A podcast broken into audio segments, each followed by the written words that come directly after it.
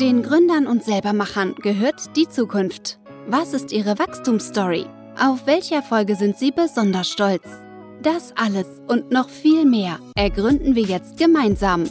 Los geht's mit Gründergrips, der Podcast. Heute zu Gast Martin Kranig, der Co-Gründer von Monkey. Er hat den Mut gefasst, einen Großkonzern zu verlassen, um sein eigenes Unternehmen aufzubauen. Sein Unternehmen beschäftigt sich mit der finanziellen Gesundheit. Begonnen hat alles mit einem Spar-App. Wir schauen uns dieses Spar-App im Detail an und es ist schon sehr erfolgreich, denn es wird von manchen Nutzern im Schnitt dreimal die Woche genutzt. Darüber hinaus sprechen wir über ein Herzensprojekt, ein Wimmelbuch für Kinder. Mit diesem Kinderwimmelbuch möchte er im Prinzip den Umgang mit Geld und auch so eine finanzielle Bildung schon den Kleinsten unserer Gesellschaft mitbringen. Insgesamt ein sehr spannender Podcast. Ich wünsche euch viel Spaß dabei. Los geht's mit Gründergrips, der Podcast. Servus Martin, vielen Dank, dass du unserer Einladung gefolgt bist. Spannend finde ich vor allem die Mission deines Unternehmens. Menschen helfen, ein finanziell gesünderes Leben zu führen. Sehr spannendes Thema. Was genau steckt dahinter und wie ist die Idee entstanden, hier was zu tun? Hallo Florian und danke, dass ich bei dir sein darf. Hat mich sehr gefreut. Ja, das Thema finanzielle Gesundheit, finanzielles Wohlbefinden. Das, also die Geschichte, wie es dazu gekommen ist, dass wir dann schlussendlich Monkey gegründet haben, hat ein bisschen länger gebraucht. Also ich bin jetzt 39 Jahre alt, bin also nicht so der ganz typische Gründer, der sozusagen vom Studium weg ähm, gründet, sondern war vorher 15 Jahre lang im Großkonzern, dort in verschiedenen Managementpositionen und bin selber, würde ich sagen, Frugalist. Also jetzt nicht so hardcore-mäßig, aber habe schon mein ganzes Leben lang eigentlich sehr darauf geschaut, dass ich Geld dafür ausgebe, wo es Sinn macht und mir nebenher einfach einen finanziellen Polster aufbaut, der, der mir einiges ermöglicht. Und ähm, 2016 bin ich Vater geworden und habe das erste Mal in meinem Leben, nachdem ich viele, viele Jahre mich extrem ausgepowert habe im Großkonzern, habe ich zwei Monate Auszeit genommen, Vaterschaftskarenz und bin mit Frau und Tochter nach Australien und Neuseeland und habe so das erste Mal mit etwas Abstand ein bisschen reflektiert, was ich in meinem Leben noch so machen möchte, was für ein Vorbild ich für meine Tochter sein möchte. Ähm, so den, den, nächsten Teil meines Lebens sozusagen ein bisschen mir Gedanken darüber gemacht und bin immer mehr zur Erkenntnis gekommen, dass ich, dass ich eigentlich nicht mehr mein Leben lang so viel Energie für jemanden anderen investieren möchte. Also ich habe im Großkonzern gearbeitet, wo, wo wir schöne Produkte entwickelt haben und verkauft haben, aber die jetzt nicht unbedingt viel Purpose gehabt haben. Und das war die, die Schmuckindustrie. Mhm. Und habe auch gesagt, also ich möchte an etwas arbeiten, was einfach mehr Sinn schafft für die Welt und irgendwie ein bisschen mehr Fingerabdruck hinterlässt. Und wie ich dann nach, nach dieser Karenz zurückgekommen bin, habe ich mich immer mehr dann auch mit einem Kollegen und Freund unterhalten, dem Christian. Ähm, und wir beide, wir teilen schon seit vielen Jahren die Passion für das Thema Finanzen, sind eben sehr aktiv, was den, den ähm, Aktienmarkt angeht, auch den Kryptomarkt angeht und haben uns selber sozusagen über die letzten Jahre auch ein finanzielles Polster aufgebaut, das uns dann irgendwann mal die Möglichkeit gegeben hat, wo wir dann 2018 entschieden haben. Da hat es dann auch eine Umstrukturierung im Großkonzern gegeben, wo wir gesagt haben, diese Strategie, die, die wollen wir eigentlich nach so vielen Strategieänderungen nicht mehr mittragen. Und haben dann entschieden, okay, von diesem finanziellen Polster, den wir uns angespart haben, da wollen wir jetzt einen Teil dafür verwenden, um einen Prototypen zu bauen den zweiten Teil dafür verwenden, um uns selber sozusagen unsere Lebenserhaltungskosten für eine gewisse Zeit ähm, finanzieren zu können, weil wir gewusst haben, also ein Gehalt werden wir uns jetzt so schnell nicht auszahlen aus dem Startup heraus. Und dann nochmal ein Teil als eiserne Reserve, sollte alles schiefgehen, dass wir einfach noch eine Zeit haben, um an einem Plan B zu arbeiten. Und das war immer vor allem wichtig unseren Frauen gegenüber und unseren Kindern gegenüber, dass wir halt dort auch das Versprechen geben können, dass wir jetzt nicht auf jeden Urlaub verzichten müssen und jeden Euro zweimal umdrehen müssen. Und ähm, und so haben wir dann eben 2018 im Jänner den Großkonzern verlassen und haben angefangen, uns in das Thema ähm, Behavioral Finance einzuarbeiten. Ähm, der Christian und ich, wir haben im Vorfeld im, im Großkonzern schon an zwei Projekten gearbeitet, die irgendwie viel dann uns an Wissen mitgegeben haben. Und zwar ist es um Activity Tracker und Emotions Tracker gegangen. Also mhm. digitale Devices, die dabei unterstützen, bessere Gewohnheiten zu entwickeln. Und da haben wir uns schon intensiv mit dem Thema Gamification auseinandergesetzt, auseinandergesetzt Behavioral Design und sind immer mehr auch in das Thema Nudging reingekommen und haben dann mehr und mehr Gespräche geführt, einfach im Umkreis und haben gesehen, dass das Thema ähm, Finanzen einfach für einen großen Teil der Bevölkerung nach wie vor sehr schwierig ist, komplex wirkt, langweilig und trocken wirkt. Und das eben nicht nur für die ganz niedrige Einkommensgruppe, sondern interessanterweise eben über alle Einkommensgruppen hinweg. Also nur weil jemand 100.000 Euro im Jahr verdient, bedeutet das noch lange nicht, dass diese Person finanziell gesund lebt.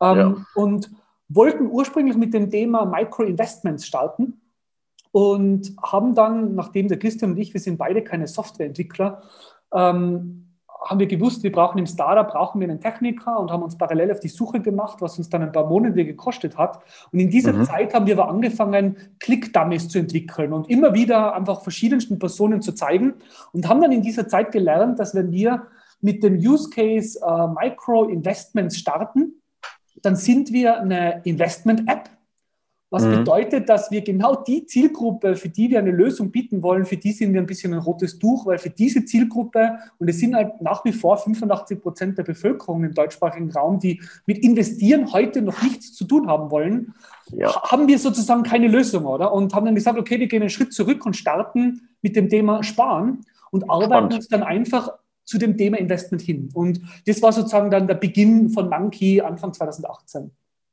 Super spannend wie die Idee entstanden ist. Und Sparen ist ja im Prinzip eine Disziplin, die vor allem in den Dachländern sehr geprägt wird, die auch uns, sagen wir mal, ein bisschen zurückwirft beim Vermögensaufbau. Die Frage ist, ähm, du hast im Prinzip geschafft, mit dem App, ich habe sie mir runtergeladen, Sparen einfach greifbarer zu machen. Also um, um ein Beispiel zu nennen, wenn ich mir einen großen Bildschirm, mit dem ich die Europameisterschaft ähm, sehen möchte, anschaffen möchte, muss ich halt vorher in kleinen Portionen was zurücklegen. Und das macht das App ganz schön. Ähm, wie kam die Idee, das so im Prinzip so anschaulich wie möglich zu machen? Ja, also das Thema, also wir haben uns intensiv mit anderen digitalen Lösungen im Bereich physischer und mentaler Gesundheit auseinandergesetzt, weil Physische, mentale und finanzielle Gesundheit hängen erstens mal sehr eng miteinander zusammen. Das heißt, wenn man finanziell ungesund lebt, wirkt sich das auf alle anderen Lebensbereiche aus. Und zweitens teilen sie sehr viele psychologische Mechanismen. Das heißt, es geht immer um das Thema Instant und Delayed Gratification. Oder ich muss heute auf etwas verzichten oder etwas machen, um in der Zukunft irgendwie ähm, einen positiven Effekt davon zu haben. Und es gibt eben im Bereich physische, mentale Gesundheit, diese Trends sind schon viel älter äh, schon sehr etablierte und erfolgreiche Player von verschiedensten Activity-Trackern bis hin zu Mindfulness-Apps und Meditations-Apps und haben uns einfach dort auch verschiedene Mechanismen abgeschaut. Und ein Thema, warum Menschen heute so schlecht teilweise auch sparen, ist, weil das, was in der Zukunft liegt, ist einfach psychologisch für uns weniger wichtig als das, was in der unmittelbaren Zukunft liegt und was dazu führt, dass wir halt einfach prokrastinieren. Und was zum Beispiel Activity Tracker ganz interessant gemacht haben, ist, dass so etwas wie physische Gesundheit runtergebrochen worden ist auf 10.000 Schritte, die man jeden Tag gehen muss. Das ist etwas, was ja. etwas Komplexes, sehr einfach verständlich macht. Das Holz unmittelbar in meinen jetzigen Tag, ich weiß heute, ich bin nur 7000 Schritte gegangen, also soll ich noch ein paar Schritte gehen. Und bei dem Thema Finanzen ist es genauso, zu sagen, wo möchte ich hin und wo bin ich auf dieser Reise, ist etwas, was sehr, sehr subtiles und sehr wenig transparentes. Und da haben wir gesagt, okay, wir gehen her und wollen unsere App um, den, um das Thema Ziele aufbauen. Und in einem ersten Schritt gehen wir her und brechen diese langfristigen Ziele runter auf Wochen-Challenges sozusagen. Weil erstens mal macht es die Zahl kleiner und wir haben viele Interviews geführt und da gibt es eben alleinerziehende Mütter, die sagen, ähm, das Kind kommt nächstes Jahr in die Schule und braucht einen Laptop und es ist eine Ausgabe, die ist kaum sozusagen zu stemmen. Und dann rechnet man das runter und dann sagt man, okay, wenn du jetzt anfängst zu sparen, dann bedeutet das pro Woche 5 Euro oder so. Und auf mhm. einmal wird dieses, dieses, Un, dieses Ziel, das ungreifbar ist, auf einmal ja, das, das ist ja, wenn ich einkaufen gehe das nächste Mal, dann kaufe ich eben das und das weniger und dann habe ich das gespart, oder? Und das macht eben die App und dann kann man die Ziele eben auf Autopilot stellen, äh, was sozusagen der, der langweilige Standing Order ist sozusagen. Ähm, man kann in die App gehen und mit zwei Klicks jeden beliebigen Betrag sparen, was auch etwas ist, dass wenn jemand drei Euro sparen möchte, geht er heute nicht in Online-Banking, gibt den IBAN ein und Zwei-Faktor-Authentifizierung. Also es ist einfach viel zu kompliziert. In der App geht es mit zwei Klicks und etwas, was ganz interessant ist, ist eben dieses digitale Nudging. Das heißt, Monkey, dieser Finanzcoach, fängt an, Push-Nachrichten zu schicken. Hey Florian, wie wäre es wieder mal, vier Euro für deinen Großbildbildschirm zu, äh, zu sparen, oder? Und, ähm, und wenn man auf Ja drückt, geht das Geld wieder auf die Seite, bei Nein eben nicht. Und im Hintergrund fängt ein Algorithmus an zu lernen, wann und wie er dir diese Nachrichten schicken muss, um die Wahrscheinlichkeit zu erhöhen, dass du auf Sparen drückst. Und wir haben eben so, so zwei Gruppen große Gruppen an, an, an Nutzerclustern sozusagen. Oder es ist so mhm. die, die eine Gruppe, bei denen es wirklich darum geht, sich sehr hart jeden Euro irgendwie wegzusparen. Das heißt, die sind definitiv nicht die Personen, von denen man immer spricht, die haben so viel Geld am Sparbuch und sollten es lieber anlegen, sondern bei denen geht es überhaupt mal darum, erste finanzielle Buffer aufzubauen. Ja. So, und, und die sparen vor allem auf so Dinge wie den Notgroschen oder die Jahresprämie der Versicherung im nächsten Jahr oder irgendwelche Sicherheitspolster für ihr Haustier, wenn das zum, zum Arzt gehen muss, sozusagen. Oder? Also das sind eher so Necessities, auf die gespart wird. Und ja, dann aber das ist auch wichtig ist auch eben super wichtig, oder? Gerade ein Beispiel, also der Monat, in dem die meisten Menschen ihr Konto überziehen, ist der Jänner, weil dort auf einmal alle Jahresprämien und so weiter abgezogen werden. Und jedes Jahr vergisst man wieder darauf zu denken, oder? Und wir versuchen eben durch Nudging Leute darauf zu bringen und ein bisschen vorauszudenken und zu sagen, welche Ausgaben kommen denn immer wieder und fang doch jetzt schon an, übers Jahr hinweg immer wieder ein paar Euro wegzusparen. Und dann gibt es natürlich so die zweite Kategorie an Nutzern, für die sind es mehr Fun- und Lifestyle-Ziele, auf die die sparen. Also das ist der Bildschirm, das ist das Smartphone, das ist der, der Urlaub. Und dort geht es uns eben vor allem darum, also das Thema Buy Now, Pay Later ist ja schon relativ groß. Also Menschen, die halt gern konsumieren äh, und teilweise eben auch konsumieren mit Geld, das sie eben nicht haben. Und mhm. was wir eben versuchen mit, mit unserer App dort zu erreichen, ist so ein bisschen eine, eine Alternative und wir, wir nennen es eben Save Now, Buy Later. Also einfach, wir wollen ja nicht, äh, wie soll ich sagen, paternalistisch sein und sagen, du darfst nicht auf dein, also kauf dir kein Smartphone oder spar dir lieber den Urlaub, weil für jemanden ist das eben vielleicht ganz wichtig. Was wir halt einfach versuchen zu unterstützen, ist, wenn für jemanden ein Smartphone wichtig ist, und es muss ein iPhone sein, dass man eben das Geld hat davor und es nicht auf Pump kauft. Und, ähm, und da spielen wir eben dann auch mit so Mechanismen wie Vorfreude und so weiter. Oder? Weil man weiß heute auch aus Studien, dass die Vorfreude auf etwas oft mal mehr Glücksgefühle auslöst als dann der tatsächliche Akt des Kaufens oder des Besitzens. Und dadurch schaffen wir eben auch wieder ein bisschen positive Gefühle mit dem Thema Sparen zu verknüpfen. Oder? Man hat vier Euro gespart, man kriegt das digitale High Five von Monkey, er gratuliert, dass du das Wochenziel erreicht hast und man versucht wieder sozusagen mit diesem Ziel eine positive Konnotation zu dem Thema Sparen irgendwie zu, das damit zu vernetzen und einfach Sparen ja. wieder ein bisschen, ein bisschen interessanter und fun zu machen.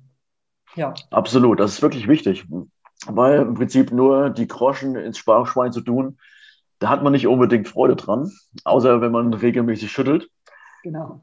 Spannend finde ich auch, ich habe das App durch, also mal grob ähm, angeschaut, kann man im Prinzip auch sparen auf die Ausbildung der Kinder. Also dass man was zurücklegt für die Kinder, die jetzt vielleicht noch jung sind und das Geld erst in 18 bis 20 Jahren brauchen. Ja, aber ähm, dieser Zeitraum ist so lang, wird da im Prinzip dann auch für Sparen eventuell ein Sparbetrag in ETF oder ein Sparbetrag in Fonds angeboten? Das wäre ja sinnvoll, gerade bei diesen langen Zeiträumen. Genau, also, also heute ist es eine Spar-App, wo der Großteil der Ziele, auf die gespart werden, kurz- bis mittelfristigen Charakter haben. Genau dadurch, daher, da es ja für Sparen heute einfach keine Zinsen gibt, oder? Und für mhm. uns war es aber wichtig, mit dem Thema Sparen zu starten, weil auch das Thema finanzielle Gesundheit bei den kurzfristigen Finanzen startet. Oder man muss sozusagen die Finanzen für seine nächsten 12 bis 18 Monate mal im Griff haben, einen Notpolster haben, bevor das Thema Investieren dann auch überhaupt relevant wird. Und daher war das auch für uns sozusagen von der Product Roadmap der, die richtige Reihenfolge und für uns ist das Thema Investieren etwas, was jetzt einfach als nächstes kommt, um eben genau für längerfristige Sparziele auch etwas anbieten zu können, das auch äh, Zinsen oder Rendite abwirft. Wir haben versucht mit, also wir haben ein Feature, das nennt sich Future Boost und da versuchen wir eben auch eine gewisse Alternative herzustellen zu dem Thema Zinsen. Und zwar ist es so, dass ähm, e-, egal wie sparsam wir leben, wir müssen ja doch immer wieder Dinge kaufen, oder? Lebensmittel, äh, Drogerieprodukte, Bücher, keine Ahnung. Und wir haben angefangen, Partner aufzubauen. Und technisch ist es ein Cashback-System. Das heißt, wenn man bei einem unserer Partner was kauft, bekommen wir eine Kommission und geben einen Teil dieser Kommission zurück in die Sparwallets unserer Kunden als Beitrag zu deren Sparzielen. Und da verwenden wir eben zwei Anker. Wir verwenden einmal das Ziel als solches als Anker. Das heißt, wenn jemand auf den Urlaub spart oder auf ein Smartphone spart, dann sagen wir irgendwann mal im, äh, entlang dieser Sparreise, dass wir eben für das Thema Urlaub diese Partner haben und wenn du den Urlaub dann dort buchst, bekommst du dann sofort wieder Geld zurück als Startkapital sozusagen für die nächsten Ziele.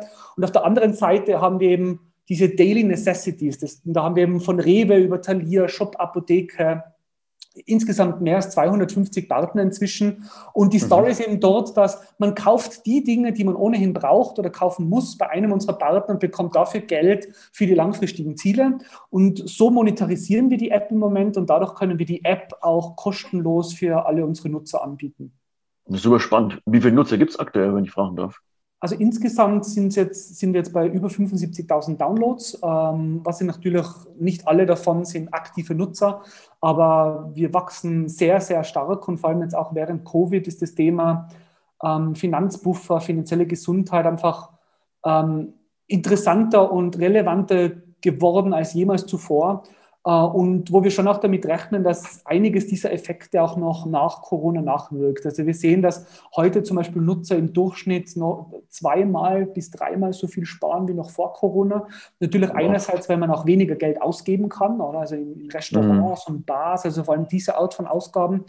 Ähm, und da rechnen wir natürlich damit, dass sobald jetzt dann die große Öffnung dort ist, auch dieser, dieser sehr, sehr hohe Sparbetrag, mit dem wir nie gerechnet hätten, wieder runtergeht. Aber wir gehen schon davon aus, dass der durchschnittliche Sparbetrag höher bleiben wird, als es noch vor Corona der Fall wird, eben weil wir auch sehen in der App, dass im Moment sehr viele sehr aktiv daran arbeiten, wirklich auch finanzielle Buffer aufzubauen, die bis jetzt noch nicht existiert haben. Also man darf ja nicht vergessen, dass 25 Prozent aller Deutschen können sich nicht mal die Reparatur einer Waschmaschine leisten, ohne Schulden dafür machen zu müssen. Und das ist schon nicht, äh, wie soll ich sagen, zu vernachlässigender Anteil der Bevölkerung. Und dann gibt es natürlich noch einen sehr großen Teil, die, bei denen sich sozusagen die Haushaltsrechnung gerade und gerade so ausgeht, die nicht Schulden machen müssen, aber die jetzt auch nicht groß sozusagen sich Buffer aufbauen können. Und das sind sozusagen die, die Use Cases, denen wir wirklich helfen wollen, Buffer aufzubauen und dann eben auch anderen sagen, auf Dinge zu sparen, um sich die leisten zu können, ohne eben ähm, ja, auf, auf Pump sich diese Dinge kaufen zu müssen. Absolut, ein sehr schöner Weg. Wenn man jetzt im Prinzip immer Schritt für Schritt zurücklegt und, wie du schon gesagt hast, immer mehr sparen, ähm, da ist die Frage natürlich auch, was passiert mit meinen Sparbeträgen hinsichtlich Inflation? Und die ist ja gerade jetzt seit Jahresanfang auch ganz schön angestiegen. Wie berücksichtigt ihr das im Algorithmus oder in der App, beziehungsweise beim Ausrechnen der Sparbeträge? Naja, die, die Sparbeiträge richten sich vor allem nach den Zielen unserer Nutzer. Das heißt, in der App definiert man ja, ähm, auf was möchte ich sparen, wie viel Geld brauche ich dafür und wann brauche ich dieses Geld. Und daraus errechnet sich dann sozusagen das Wochenziel. Und das Thema Inflation ist natürlich ein Thema, aber da ja der große Teil, also mit der Monkey-App spart man heute nicht auf seine Pension, oder? Und man spart jetzt auch nicht mit der Monkey-App auf die Ausbildung in 18 Jahren für sein Kind, sondern es geht um kurz- bis mittelfristigere Ziele.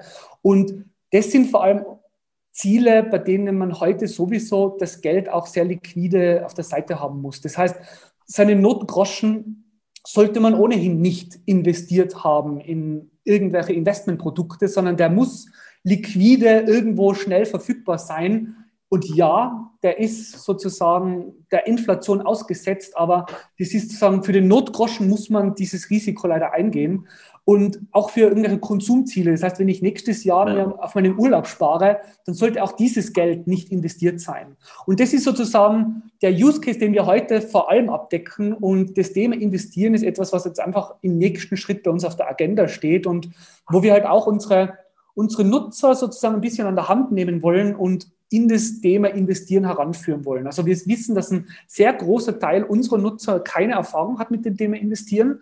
Das heißt, auch wenn wir in den Bereich Investmentprodukte einsteigen, dann ist unsere Ambition nicht, ähm, ein Robo-Advisor zu werden oder Trade Republic zu sein, wo man sich von Bitcoin über Tesla alles Mögliche kaufen kann, sondern es wird bei uns ein sehr, sehr kleines, kuratiertes Sortiment an ETFs geben, sagen wir mal, drei Produkte, von sehr konservativ bis äh, ein bisschen weniger konservativ. Ähm, und man kann dann aus diesen drei Produkten auswählen, kann jetzt aber nicht jede Art von Aktien darüber traden, weil das einfach für unsere Zielgruppe gar nicht das Passende wäre. Also die, die würde man mit der Möglichkeit, aus tausend verschiedenen Produkten auswählen zu können, irgendwie die Komplexität zu holen, dann würden sie lieber gar nicht entscheiden. Und daher ist für uns sozusagen das Produktdesign einfach sehr wichtig. Wer ist unsere Zielgruppe? Und unsere Zielgruppe ist eben nicht ähm, der 18-Jährige, der mit GameStop-Aktien jetzt mal schnell sozusagen ähm, auf ja, ins, Casino, ins, Casino, geht, sozusagen, ja. oder? Also, ja. ja. Nee, finde ich richtig, weil das ist eine gute Basis, um langfristig zu sparen und nicht kurzfristig zu spekulieren. Das ist wirklich spannend. Jetzt hast du den Begriff Zielgruppe für euch nochmal herausgestellt, wer ist direkt die Zielgruppe? Diejenigen, die auf die Notgroschen sparen, zum einen, hast du ja schon erwähnt. Wie definierst du no Notgroschen? Wie viele Monate sollte man halt die Kosten im Griff haben mit seinen Notgroschen? Oder gibt es da eine Definition von eurer Seite aus? Ja, also es gibt grundsätzlich gibt verschiedene Definitionen, aber so die häufigste Definition ist, dass man zwischen drei bis sechs mal seine monatlichen Ausgaben als finanziellen Polster auf der Seite haben sollte. Das heißt, wenn man heute sozusagen seinen Job verliert, sollte man in der Lage sein, drei bis sechs Monate seine monatlichen Ausgaben zu covern. Und ob es jetzt drei oder sechs Monate sind, das hängt jetzt auch ein bisschen davon ab, sozusagen, ist man, ist man eine Familie, ähm, wie alt ist man, dann soll es vielleicht auch ein bisschen mehr sein, wenn man schon ein bisschen ein höheres Alter hat, äh, wo es vielleicht dann nicht mehr so einfach ist, sozusagen den Job zu wechseln.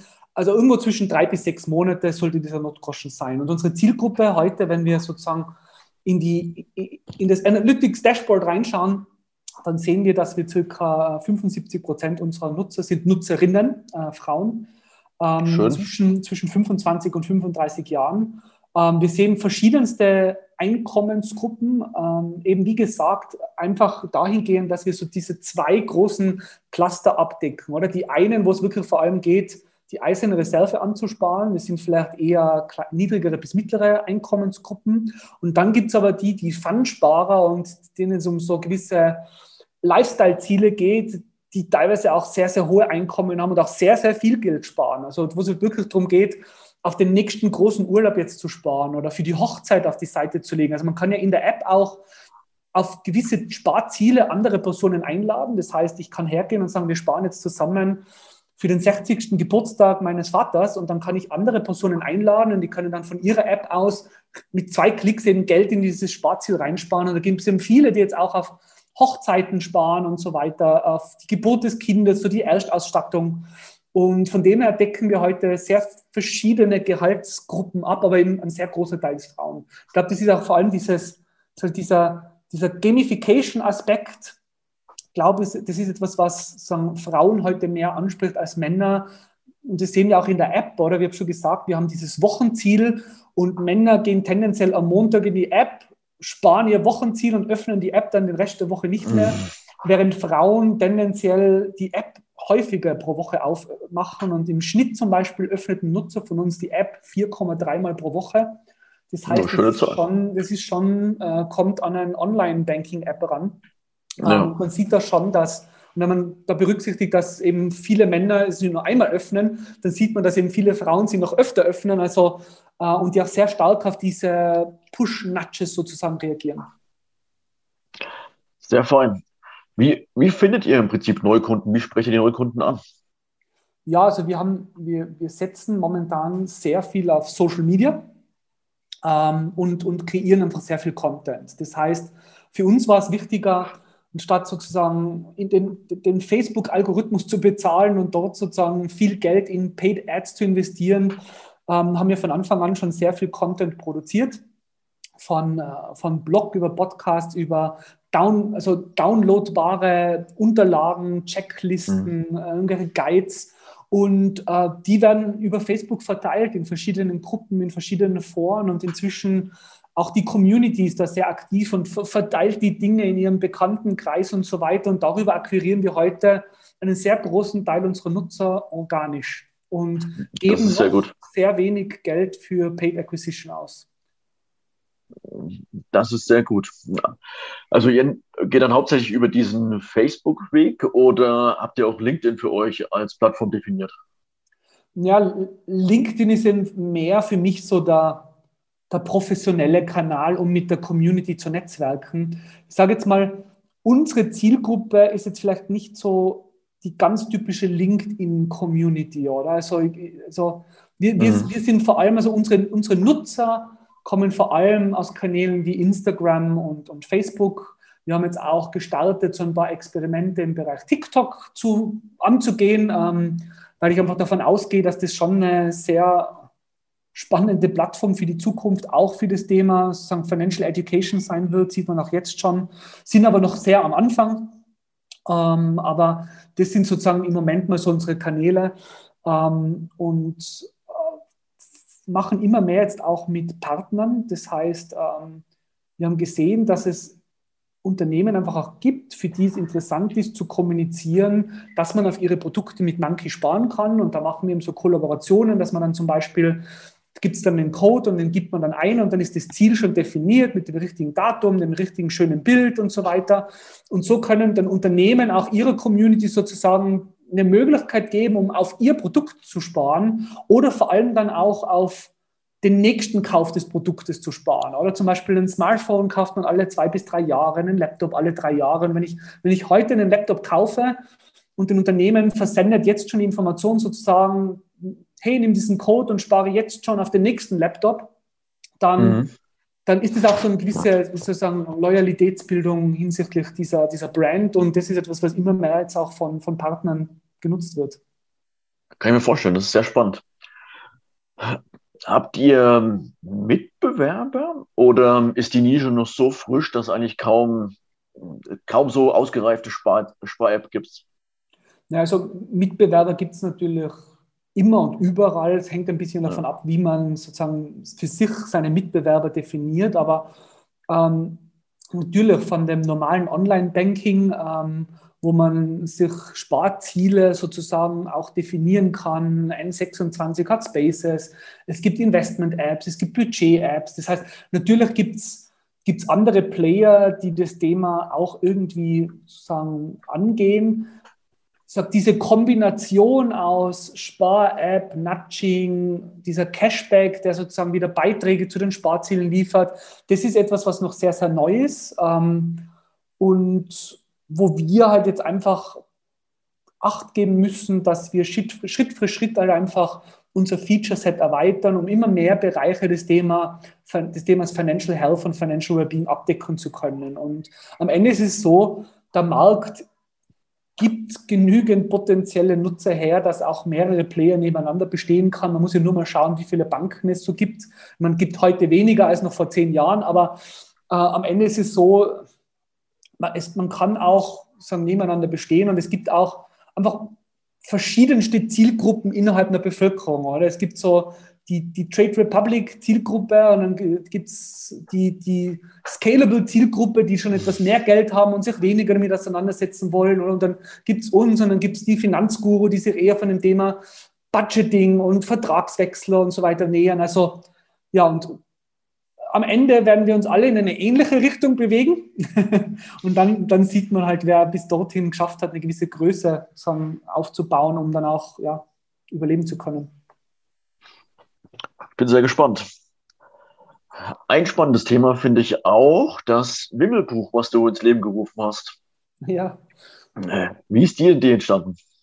Ja, das ist, das ist so ein kleines ein Herzensprojekt von uns. Und zwar habe ich schon, ich habe eine, ich habe eine Tochter, die ist jetzt viereinhalb Jahre alt. Ähm, und wir lieben Wimmelbücher. Wir haben sehr, sehr viele Wimmelbücher zu Hause. Immer wenn wir irgendwie einen, äh, wohin reisen, kaufen wir meistens dort noch eines.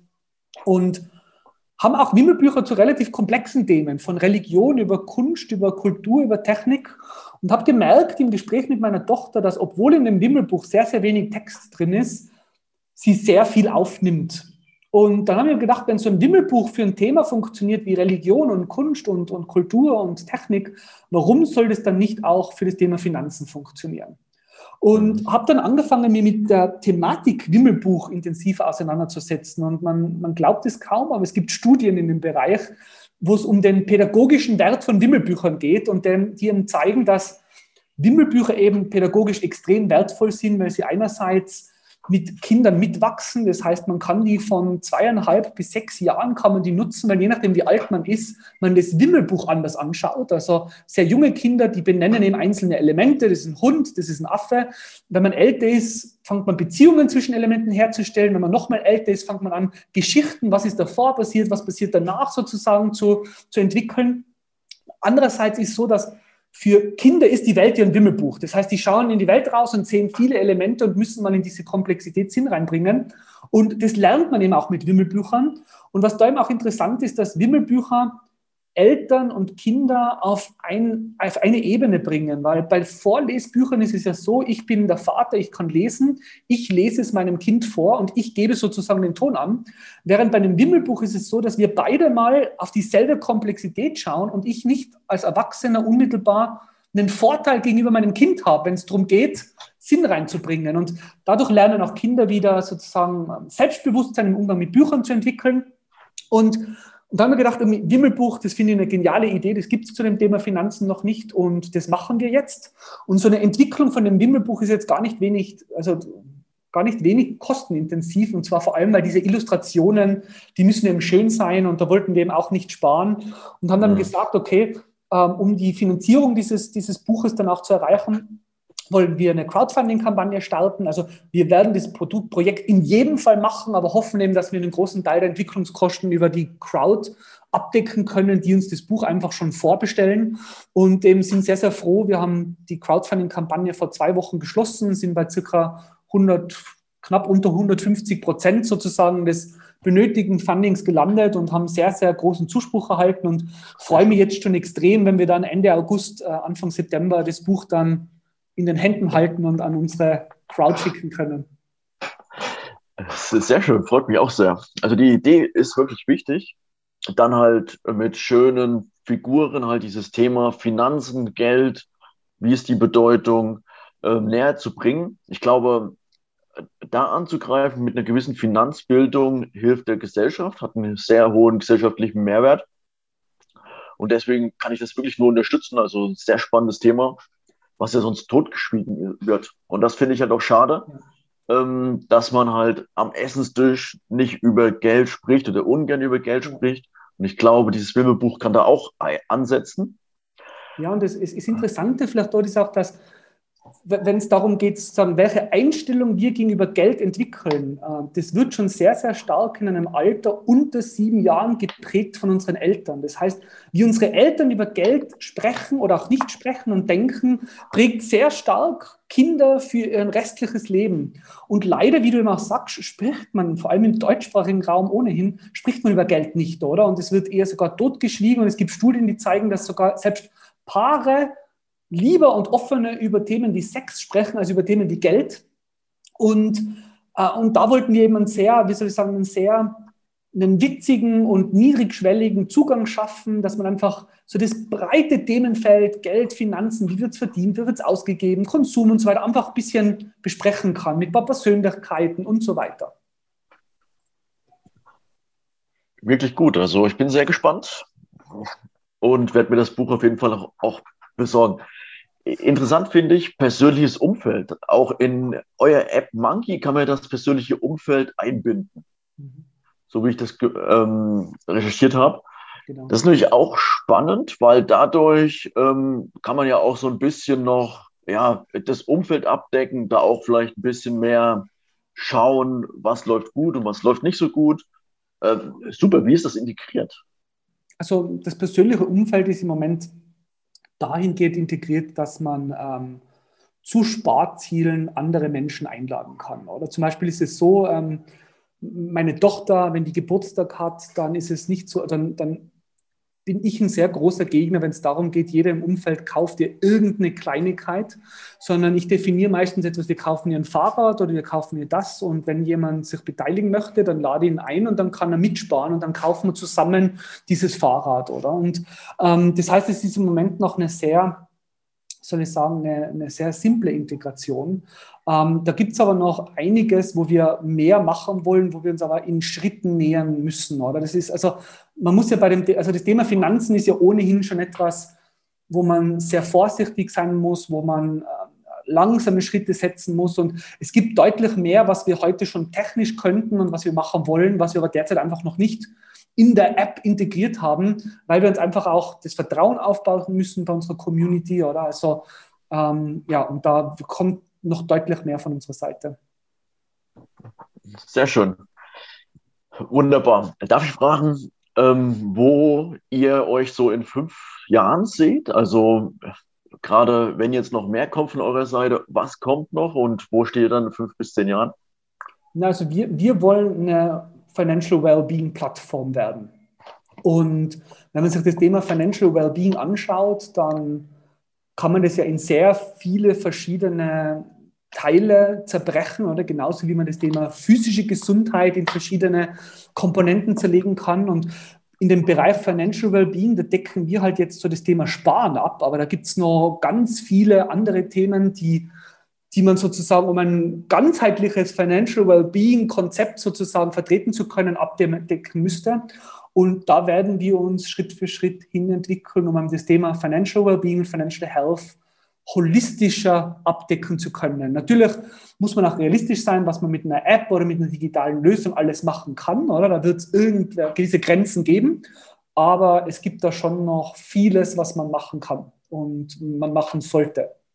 Weil es ist eben auch so, dass äh, es gibt einen unglaublichen, wie soll ich sagen, unglaubliche Skepsis gegenüber der Bankenbranche, Banken, Bankberatern, Vermögensberatern. Ähm, wo, was da schon eine gewisse Barriere für viele Menschen sozusagen bildet, sich überhaupt zu dem Thema Finanzen mit anderen auszutauschen. Und da ist eben auch das Interessante, dass vor allem wenn es um so sensible und kritische Themen sind, geht, äh, viele Menschen bereitwilliger sich mit digitalen Lösungen austauschen als mit einer realen Person. Und, ähm, und die, in die Richtung wollen wir noch einiges mehr machen. Sehr fein. Ich glaube, das ist ein, sehr großes Feld, wo es einiges gibt, wo eindeutig auch Lücken sind. Mhm. Ähm, darf ich fragen, nach welchen Kennziffern du gegenwärtig das Unternehmen steuerst? Auf was schaust du?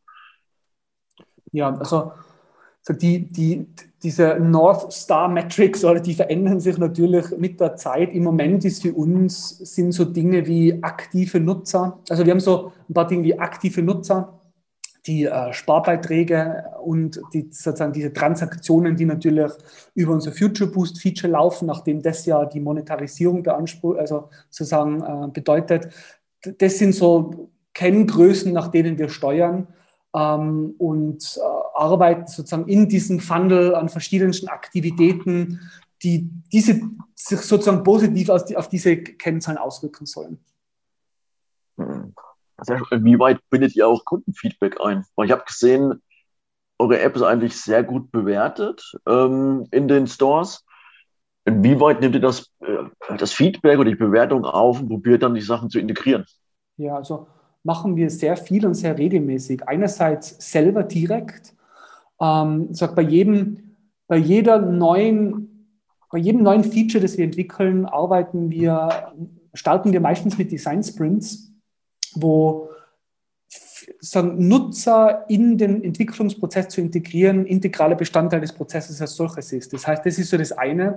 Das zweite ist, dass wir regelmäßig Umfragen bei unseren Nutzern machen. Und das dritte ist, wir machen sehr häufig auch Projekte mit Universitäten und so weiter, wo es eben auch darum wieder geht, ähm, Feedback zu sammeln, ähm, die, die, die, Zielgruppe besser zu verstehen, Personas zu entwickeln und so weiter. Also da sind wir eigentlich konstant eigentlich daran, schlauer zu werden, was die Zielgruppe angeht, was auch bedeutet, was wollen die wirklich und wie können wir ihnen wirklich helfen und äh, lassen das regelmäßig in die Lösung einfließen. Ja. Sehr spannend. Ähm, auch dein Lebensweg ist sehr spannend, wie du schon ähm, erklärt hast. Du bist sozusagen aus einem Großkonzern ausgestiegen, um dann dein eigenes Unternehmen zu gründen. Jetzt würde ich gerne ähm, stellvertretend für andere Gründer fragen, auf welchen Fehler bist du besonders stolz? Beziehungsweise was würdest du anderen Gründern mitgeben? Auf welchen Fehler bin ich besonders stolz? Das ist gar keine so einfache Frage, weil man Fehler sind ja, wie Sie sagen, sie gehören dazu zum Startup-Leben. Ich meine, allein, also ich bin auch für das Thema Marketing und Growth verantwortlich und da, da, spricht man ja sehr viel von den Experimenten. Das heißt, man versucht sozusagen seine Growth Hacks als Experimente zu definieren, wo einfach allein das Wort schon zeigt, dass ein Experiment positiv oder negativ ausgehen kann. Von dem her kann ich gar nicht so sagen, dass ich auf Fehler stolz bin, genauso wie ich jetzt auch nicht sagen kann, dass ich auf Dinge, die positiv gelaufen sind, stolz bin, weil am Ende ist das immer eine Teamleistung. Äh, ich glaube, ich selber kann mir sehr wenig sozusagen direkt anheften, sondern ähm, bin halt Teil eines Teams und bin sehr froh, dass wir ein sehr gutes Team haben. Und ähm, deswegen bin ich weder auf positive Dinge jetzt besonders stolz, genauso wie jetzt auf Fehler besonders stolz bin, sondern Fehler gehören jetzt einfach dazu. Und das Wichtige ist, ist dass man davon lernt und was, was wir eben versuchen und wo wir, wo wir definitiv auch noch Potenzial haben, uns zu steigern, ist sozusagen wie, wie schafft man Experimente einfach auch sehr datengetrieben zu definieren, sodass die Aussage, ob jetzt ein Experiment erfolgreich war oder nicht, eben äh, nicht eine reine Bauchentscheidung ist, sondern schon sehr sozusagen durch, durch Daten und Zahlen auch gestützt werden kann. Und dann ist sozusagen, sind, sind Fehler eigentlich schon fast gleich wichtig wie positive Experimente, oder? Weil man mit jedem Experiment dann lernt, oder? Also, ähm, ja. Absolut. Und es läuft ja auch sehr positiv. Ich habe gelesen von einer Finanzierungsrunde, die ihr erst vor kurzem abgeschlossen habt. Magst du da einen kurzen Einblick geben? Genau, so ja, wir haben, wir haben jetzt im Dezember letzten Jahres eine Finanzierungsrunde geschlossen. Das ist die zweite für uns. Also wir haben schon seit zwei, Anfang 2019 einen Business Angel mit an Bord. Dann eben letztes Jahr das erste Mal dann mit einem VC eine Finanzierungsrunde geschlossen. Ähm, haben auch bis jetzt ähm, einiges an Förderungen ähm, sozusagen für uns lukrieren können und arbeiten jetzt gerade an der nächsten Finanzierungsrunde. Das heißt, zusammen mit dem Lead Investor unserer letzten Runde sind wir gerade dabei, mit neuen Investoren die nächste Investmentrunde vorzubereiten. Und das Ziel wäre sozusagen irgendwann mal gegen Ende des Jahres dann die nächste Runde abschließen zu können. Sehr schön, da drücke ich die Daumen. Das heißt, ihr wächst also auch sehr dynamisch. Für mich nochmal da eine Frage. Ähm, inwieweit probiert ihr da die Unternehmenskultur zu fördern, beziehungsweise die DNA nicht ähm, verbessern zu lassen. Was sind da eure Tools, die ihr da nutzt? Ja. Ich meine, im Moment ist es noch relativ einfach, sage ich mal. Oder? Wir, wir sind drei Gründer und das Team ist noch in einer Größenordnung, wo jeder jeden kennt und jeder mit jedem sprechen kann.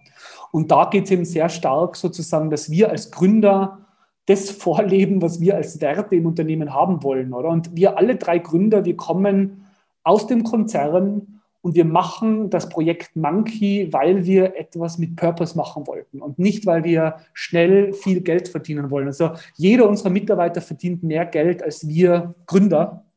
Ähm, uns geht es nicht um das schnelle Geld, sondern wir wollten das machen, um etwas Positives zu schaffen, oder? Und das ist etwas, was, man, was ich schon glaube, was man in jedem Gespräch dann auch spüren kann und, und in der Größe, in der wir jetzt sind, sozusagen das Thema Kultur auch sehr stark einfach durch jedes einzelne Gespräch irgendwie geshaped wird und auch wir sind bei jeder Personaleinstellung sozusagen treibend und, und stellen Personen ein, von denen wir auch glauben, dass sie in die Kultur passen. Das heißt, zwar unterschiedlich sind und nicht sozusagen Klone sind von uns, aber trotzdem auch einfach unser, unser Wertegerüst sozusagen mittragen können.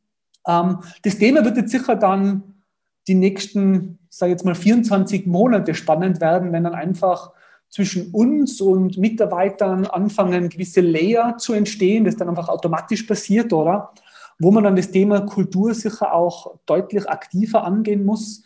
Ich glaube, da haben wir vielleicht einen kleinen Vorteil, dass wir halt einfach auch schon Führungskräfte in Großkonzernen waren, wo das Thema Kultur etwas war, wo man aktiv dran arbeiten hat müssen. Oder wenn ein Konzern einfach 30.000 Mitarbeiter hat, dann, dann passiert Kultur nicht sozusagen automatisch so. Also es passiert automatisch so, aber die Frage ist, ob es die Kultur ist, die man dann haben möchte, ja. ähm, wo man schon aktiver das Thema angehen muss und wo wir schon so ein bisschen aus unserem, unseren Learnings wahrscheinlich was mitnehmen können. Aber derzeit ist es doch kein so großes Thema für uns. Also, ja. Alles klar, kann ich nachvollziehen. Ja, wunderbar. Es hat, es hat, mich sehr gefreut, hier mal einen Einblick zu bekommen in Monkey und in das App. Also ich habe das App runtergeladen und schon die ersten Schritte haben mich sehr begeistert. Ich werde es jetzt auch Schritt für Schritt weiter nutzen. Und ja, würde mich freuen, wenn wir euer Unternehmen weiterhin begleiten dürften und wir uns vielleicht nochmal sehen hier im Podcast. Wenn nicht, also vielen Dank, Martin, erstmal für den Einblick und von meiner Seite aus alles Gute für die nächste Finanzierungsrunde und ich bin gespannt, äh, wann ich davon lesen werde. Ja, danke Florian, dass ich bei dir sein habe dürfen. Hat sehr, sehr viel Spaß gemacht und dir und euch auch alles Gute und freue mich schon, wenn wir uns ja hoffentlich bald im nächsten Podcast wieder hören. Das würde mich freuen. Vielen Dank. Servus. Ciao, tschüss.